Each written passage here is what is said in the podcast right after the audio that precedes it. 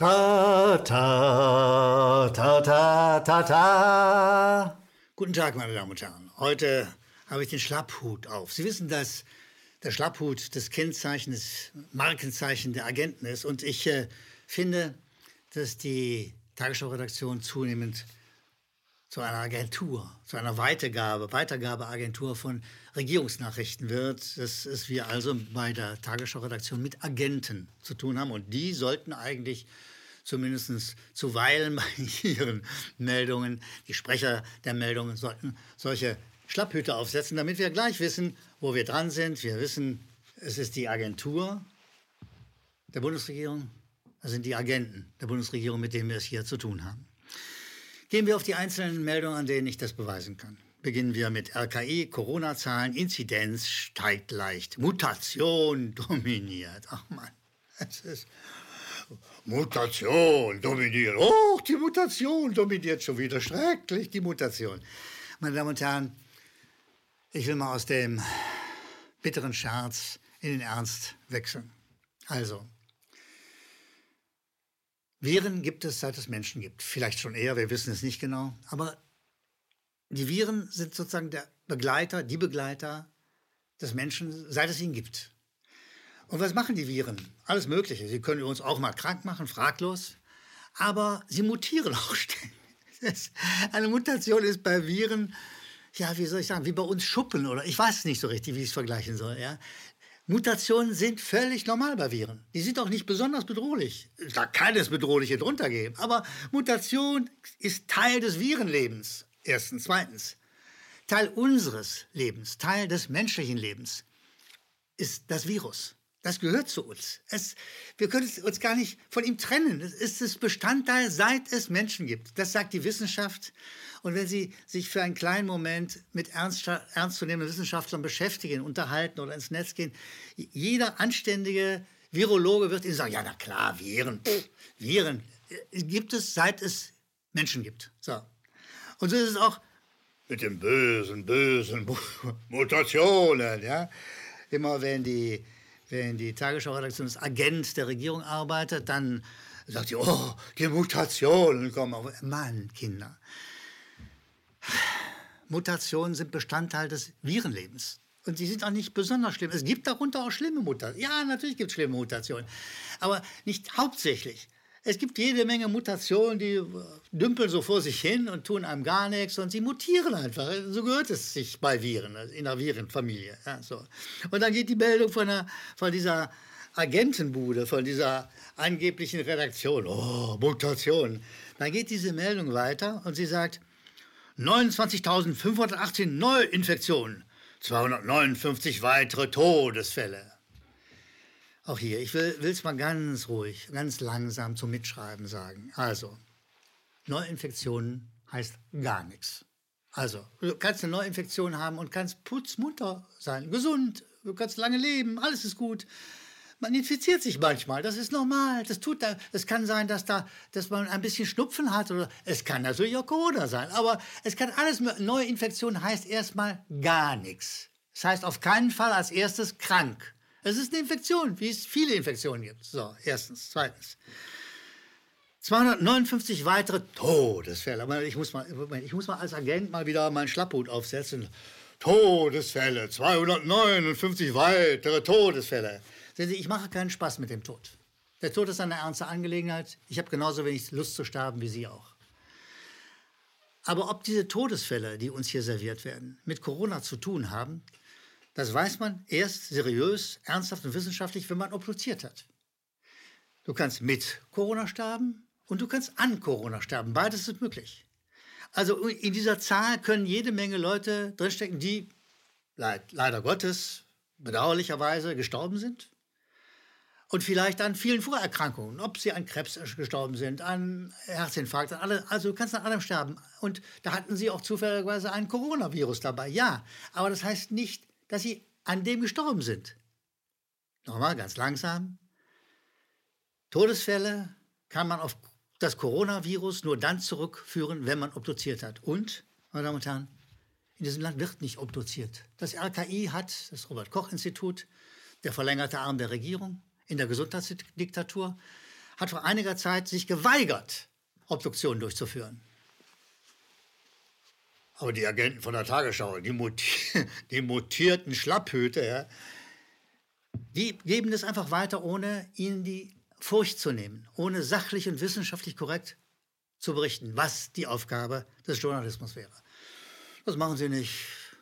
Das ist ihnen so egal. Wissenschaft, Wahrheit, alles scheißegal.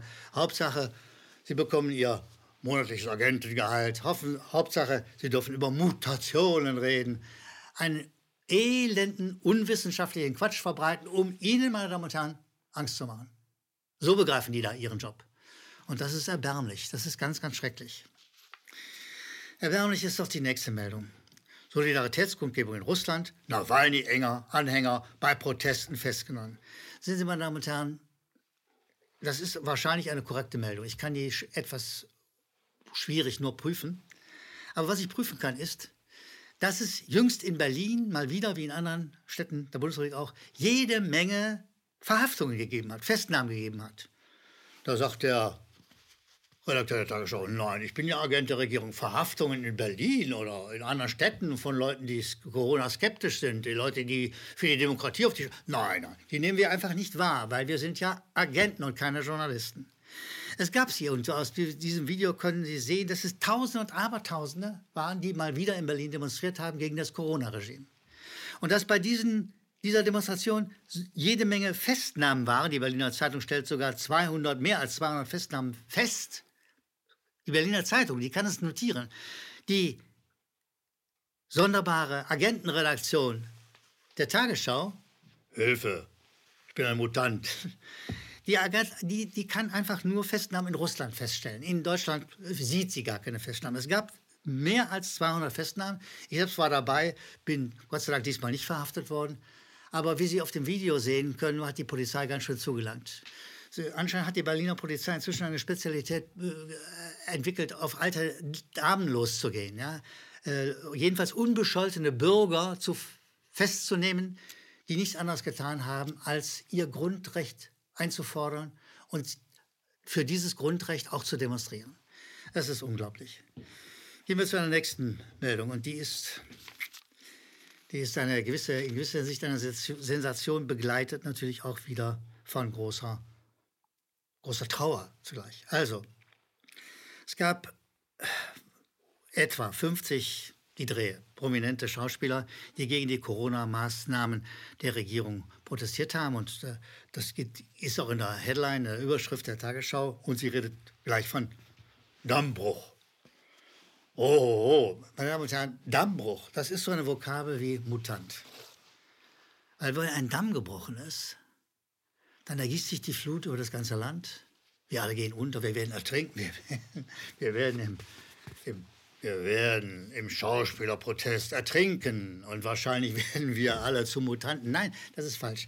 Die Mutanten sitzen in der Redaktion der Tagesschau. Der Dammbruch, das ist die Vokabel, mit der sie diesen Protest ins Gefährliche rücken wollen. Dabei haben diese tapferen, mutigen Schauspieler, bei denen ich mich ganz, ganz herzlich bedanken will, diese Schauspieler, diese prominenten Menschen, die gewagt haben, offen zu reden, sie haben uns allen geholfen. Sie haben uns für einen Moment Luft im öffentlichen Schweigen über die elenden Maßnahmen der Regierung im Corona-Bereich. Haben ein bisschen Luft gegeben, ja, so. Aber warum kann, die warum kann die Tagesschau diese Schauspieler nicht selbst vor, vor die Kamera holen? Warum kann sie die nicht selbst mal fragen? Nein, sie wollen sie nur diffamieren. Sie wollen ihnen einen Dammbruch unterschieben. Und sehen Sie, meine Damen und Herren, das ist Agententätigkeit. Kannst du sagen, Schlapphut auf, ja, äh, Sie können nur über Dammbrüche reden, nicht mit den Schauspielern selbst. Es gibt einen Sender in Deutschland, der kann das. RT Deutsch, ein russischer Sender, der auf Deutsch sendet, es gibt ihn auch in England, die können den Regisseur dieser Videos, dieser wunderbaren, befreienden, satirischen Videos, die können diesen Regisseur vor die Kamera holen, sie können ihn schreiben lassen und Dietrich Brüggemann, der Regisseur Dietrich Brüggemann, sagt dort, hat euch, also den deutschen Medien, hat euch Tod und Sterben jemals interessiert? War es euch bisher egal, dass um euch herum jeden Tag Menschen aus vermeidbaren Gründen gestorben sind? Aber auf einmal gibt es für euch nur noch dieses Thema, nämlich die Corona-Toten. Keins von diesen Videos, die er mit organisiert hat als Initiator, keins von diesen Videos handelt von der Pandemie. Aber sie ziehen das hohle Pathos durch den Kakao, mit dem wir uns seit einem Jahr konfrontiert sehen. Sie kritisieren die Gnadenlosigkeit, mit der alles, was jetzt den Bach heruntergeht, als zweitrangig abgetan wird.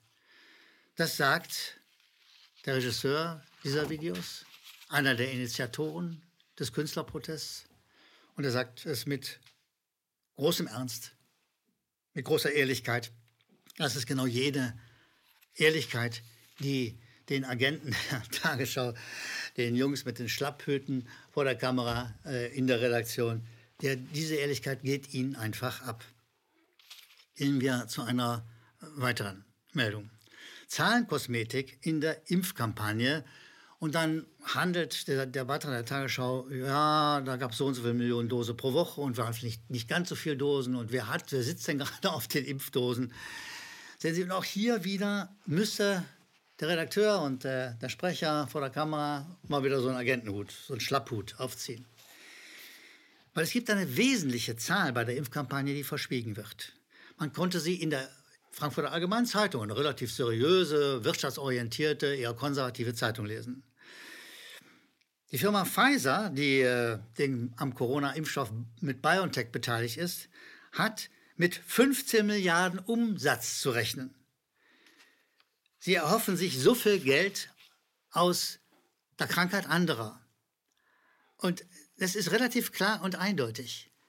Es geht um Geld, es geht um Pharmaindustrie, es geht nicht um Gesundheit oder Krankheit. Ganz ernsthaft. Es geht um genau 15 Milliarden Umsatz. Aber diesen Faktor, diese, diese Zahl, die kann die Tagesschau einfach zum Verrecken nicht melden.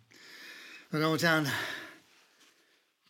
der Schlapphut, das Kennzeichen der Tagesschau-Redaktion, den Agentenhut, den kann ich jetzt mal absetzen, weil ich mich jetzt den Zuschriften unserer Zuschauer zuwenden darf. Schwieriges Wort, ne? Ich wende mich den Zuschriften unserer Zuschauer zu. Naja, gut. Beginnen wir mit äh, Emanuel Konstantin. Er sagt, beste Grüße vom Bodensee. Lieber Herr Gellermann und Team, ihr macht echt Laune, weil Sie einen sachlichen und kritischen Blick auf das Treiben der, des Staatssenders und mit einer guten Portion Humor vortragen. Äh, also es ist wie wenn die destruktive Energie, diese Fratze, die einem überall aus den öffentlichen Medien verfolgt, gegen ein schmunzelndes Gesicht ausgetauscht wird. Ja, ich glaube, wir brauchen das alle sehr, schreibt Emanuel Konstantin. Wir brauchen das alle sehr. Lachen stärkt den Mut und hält gesund. Good job. Lieber Emanuel Konstantin, Grüße zurück an den Bodensee. Wir geben uns Mühe. Ich hoffe, das finden nicht nur Sie, sondern viele andere auch.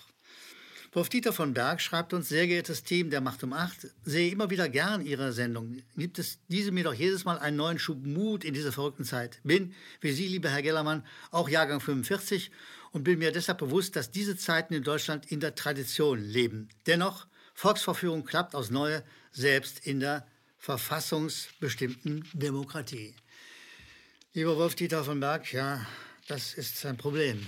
Wir kämpfen für diese Verfassung, wir verkämpfen für dieses Grundgesetz, aber es ist höchst gefährdet. Deshalb dürfen wir froh sein über jeden, der in diesem Land auf die Straße geht, über jede, die diese Plätze füllen. Wir kämpfen um unsere Verfassung, wir kämpfen um unser gutes Recht. Konstanze P. sagt, anzumerken wäre im Weiteren, dass die Schäuble-Tochter Christina Strobel, Ehefrau von Thomas Strobel, Landesvorsitzende der CDU Baden, äh, nun neue Intendantin des ersten Programms ist, wobei gendergerecht von einem Zipfel abzuraten wäre und Bewegungen jeglicher Art und so weiter und so weiter und so weiter. Ja, es ist so, dass der politische Apparat immer schon bis in die Redaktionsspitzen reinragt. Hier ist es besonders deutlich. Also ein CD, eine CDU-Funktionärin oder die Tochter eines CDU-Funktionärs wird zur neuen Intendantin des ersten Programms. Super, Dankeschön. Edgar Groth schreibt uns, lieber Herr Gellermann, Sie fragen, fragten in Ihrer letzten Sendung, ob die Macht um Macht sinnvoll ist. Meiner Meinung nach dazu, sie ist zurzeit sinnvoller als jede andere Nachrichtensendung, die in den Altmedien läuft. Tausendmal sinnvoller. Ich liebe Ihre Sendung. Na, herzlichen Dank, da freuen wir uns natürlich. Ich bin auf jede neue äußerst gespannt. Ich finde Ihre auf Wahrheit aufgebauten Kommentar einfach genial. Also lieber äh, Edgar Groth, ganz herzlichen Dank für dieses große, üppige äh, Kompliment. Wir alle, Kamera, Schnitt, Redaktion, Büro. Wir alle freuen uns über Lob und dieses nehmen wir sehr, sehr gerne entgegen. Norbert Hoffmann aus Werneck sagt, hallo Herr Gellermann, nun haben Sie genügend Fakten zu unseriösen ARD-Berichte äh, offenbart. Meine ARD-Mülltonne ist einfach voll. Äh, in diesen unangenehmen Zeiten benötigen wir Menschen mit selbstkritischem Verstand eine schnelle Befreiung von diesen heuchlerischen öffentlich-rechtlichen Propagandanachrichten, Lügennachrichten. Wie wäre es, wenn wir reflexionsfähigen Menschen einen Mahnbescheid an, diesen, an diese Anstalt schicken und den letztjährigen Rundfunkbeitrag zurückfordern, da sie ihrem verfassungsrechtlichen Auftrag nicht nachkommt? Ja, lieber Norbert Hoffmann, da haben Sie völlig recht. Tatsächlich ist die ARD in einer Ansammlung von, zu einer Ansammlung von Agenten verkommen. Tatsächlich ist da viel öffentlich und wenig rechtlich dran. Tatsächlich wird die ARD ihrem Auftrag, ihrem Programmauftrag zumindest in politischen Fragen, in der Corona-Frage ganz besonders nicht gerecht, gar nicht gerecht, sondern im Gegenteil, sie agiert eben als Agent der Regierung. Sie macht Propaganda statt Nachrichten. Wir aber, liebe Zuschauerinnen und Zuschauer, wir machen weiter mit unserer alternativen Nachrichtensendung mit der Macht um 8. Und ich freue mich schon darauf, dass wir uns bald wiedersehen. Ich grüße Sie, machen Sie es gut, lassen Sie sich nicht bescheißen. Ihre Macht um 8. KenFM ist crowdfinanziert und unabhängig. Leiste deinen Beitrag zu freier Presse und unterstütze unsere Arbeit finanziell. Wenn du zukünftig keine Beiträge verpassen willst, abonniere den KenFM Newsletter und installiere dir die KenFM App für iPhone und Android. Weitere Informationen auf kenfm.de/support. Hallo Community. In diesem Video möchten wir euch das Thema Bitcoin ans Herz legen. Wir werden euch erklären, was Bitcoins sind, wie man damit bezahlen kann und welche Bedeutung diese Währung für KenFM hat. Viele von euch haben sicher schon von Bitcoin gehört oder nutzen es sogar privat. Wie ihr KenFM mit Bitcoins unterstützen könnt und warum das für uns aktuell sehr wichtig ist, verraten wir euch jetzt. Das ist ein Bitcoin. In Wirklichkeit existiert so ein Bitcoin aber gar nicht. Es gibt ihn nur virtuell im Internet als digitale Währung in einem digitalen Konto. Bitcoin ist eine sogenannte Kryptowährung, die bekannteste weltweit. Man kann damit via Computer oder Smartphone einkaufen, spenden oder sich gegenseitig Bitcoins zuschicken. Bitcoins kann man wie Währungen oder Edelmetalle zum aktuellen Wechselkurs kaufen, verkaufen oder von Freunden zugeschickt bekommen. Einzige Voraussetzung ein E-Wallet, zu Deutsch eine elektronische Geldbörse. Das ist ein Account oder Konto, über das man Bitcoins empfangen oder versenden kann. Wie ihr wisst, nutzen auch wir bei KenFM schon seit ein paar Jahren Bitcoin, damit wir im Notfall auch finanziell unabhängig bleiben können, zum Beispiel von Banken, die uns nicht mehr mögen. Da viele Banken mit unserer Berichterstattung nicht einverstanden sind und nicht im Zusammenhang mit KenFM genannt werden möchten, kam es in den letzten Monaten so weit, dass uns gar keine Bank mehr mag. Weshalb wir leider damit rechnen müssen, vom kompletten IBAN-Zahlungsverkehr ausgeschlossen zu werden. Deshalb der Appell an euch, Beschäftigt euch jetzt schon mit der Funktionsweise von Bitcoin, damit ihr uns auch im Notfall trotzdem weiter unterstützen könnt. Alles, was ihr dafür tun müsst, ist, eure bisherige Unterstützung in Euro einfach in Bitcoin an uns zu senden. Dazu legt ihr einfach eine kostenlose E-Wallet an, wandelt einen Betrag eurer Wahl in Bitcoin um und sendet uns diesen an unseren Bitcoin-Account. Den Link findet ihr unter jedem unserer Beiträge sowie unter diesem Video. Alternativ dazu könnt ihr aber auch diesen QR-Code mit eurem Smartphone scannen. Übrigens, eine detaillierte Schritt-für-Schritt-Anleitung haben wir zum Nachlesen für euch schon einmal vorbereitet. Ihr findet sie auf kenfm.de/bitcoin. Ob Bitcoin oder Kryptowährungen wirklich die Zukunft des Geldes sind, wissen wir nicht. Aber vielleicht ist das bald unsere einzige Option, so unabhängig wie möglich und vor allem ohne Bankkonto für euch in Zukunft weiterhin freien und unabhängigen Journalismus machen zu können. Wir hoffen sehr auf eure Unterstützung und sagen jetzt schon tausendmal Danke. Euer Team von KenFM.